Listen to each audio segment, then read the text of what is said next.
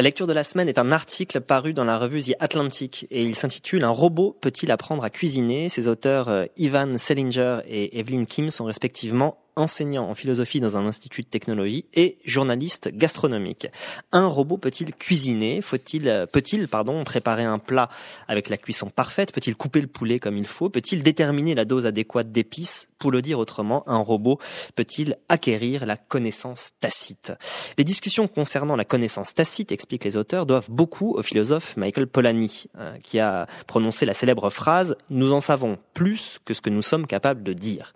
Utiliser des baguettes, aller cueillir des champignons ou pêcher à la mouche, savoir quelle bouteille de vin il faut ouvrir, être un autre parfait, ces aptitudes relèvent de la connaissance tacite. Et pour l'acquérir, manifestement vous l'avez pas, Bernard Chazal, vous nous avez expliqué, euh, nous avons besoin d'une longue expérience pratique et d'une longue interaction sociale. Comme tout cuisinier le sait, suivre mécaniquement une recette ne vous mènera pas bien loin.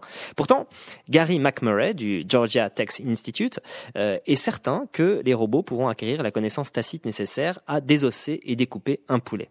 Alors que nous avons tous eu un mentor qui nous a guidés dans la connaissance tacite de base requise pour cuisiner, le secret de McMurray est un système d'image 3D qui mesure instantanément les dimensions du poulet entrepris par le robot. Comment ce projet de découpage intelligent pourrait-il échouer demandent les auteurs? Eh bien, il est soutenu par des algorithmes les plus sophistiqués. L'équipe de McMurray a compris qu'elle devrait relever bien des défis adaptatifs. Chaque poulet a une structure musculaire différente, des jointures différentes, un poids différent.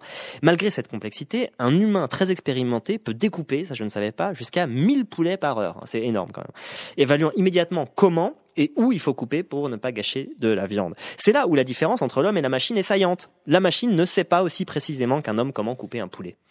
L'équipe de McMurray a remporté plusieurs succès, mais elle est encore loin de pouvoir développer réellement un système euh, intégré, ce qui ne serait même pas d'ailleurs la dernière étape du processus. Pourtant, elle est très optimiste et envisage même des débouchés commerciaux. McMurray a raison, disent les auteurs, ce n'est qu'une question de temps avant que la technologie découpe des poulets avec la même vitesse, la même dextérité et la même précision que les hommes. D'ailleurs, nous avons déjà autour de nous des images anticipant cet avenir. Hein. Vous pensez que c'est quelqu'un qui a donné euh, sa forme à votre mozzarella? Bah non, c'est une machine. En Chine, il existe des robots à nouilles qui plongent euh, les nouilles dans des casseroles d'eau bouillante. Et puis les Japonais aussi utilisent des machines à sushi depuis longtemps. Hein. Mais la technologie pourra-t-elle reproduire le doigté du plus grand spécialiste chinois de la nouille ou du meilleur fabricant japonais de sushi?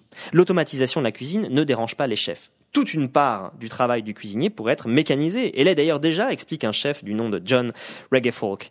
Euh, mais pour euh, tout un nombre de choses, poursuit-il, il sera compliqué d'implémenter dans le robot l'aptitude à prendre des décisions reposant sur le jugement personnel. Un robot pourra-t-il savoir si la livraison de poisson est suffisamment fraîche ou s'il faut la renvoyer? Mais, reprennent les auteurs, on peut imaginer que la robotique progresse un jour jusqu'à ce point. Un chef canadien du nom de Chris Selk a un argument plus existentiel. C'est la touche humaine qui donne vie aux ingrédients, et un élément de la faillibilité humaine qui fait leur valeur. Et de toute façon, expliquent les auteurs, si un robot arrive un jour à cuisiner un plat, il n'aura jamais la moindre expérience sublime consistant à le manger. Et il conclut en citant un sociologue des sciences, Harry Collins, l'automatisation croissante a apporté de nouveaux problèmes et de nouvelles questions sur ce qu'est la connaissance, même si, en dernier recours, les hommes sont encore les seuls à en être dotés. Vous retrouverez cette lecture lundi sur Internet Actu. por por por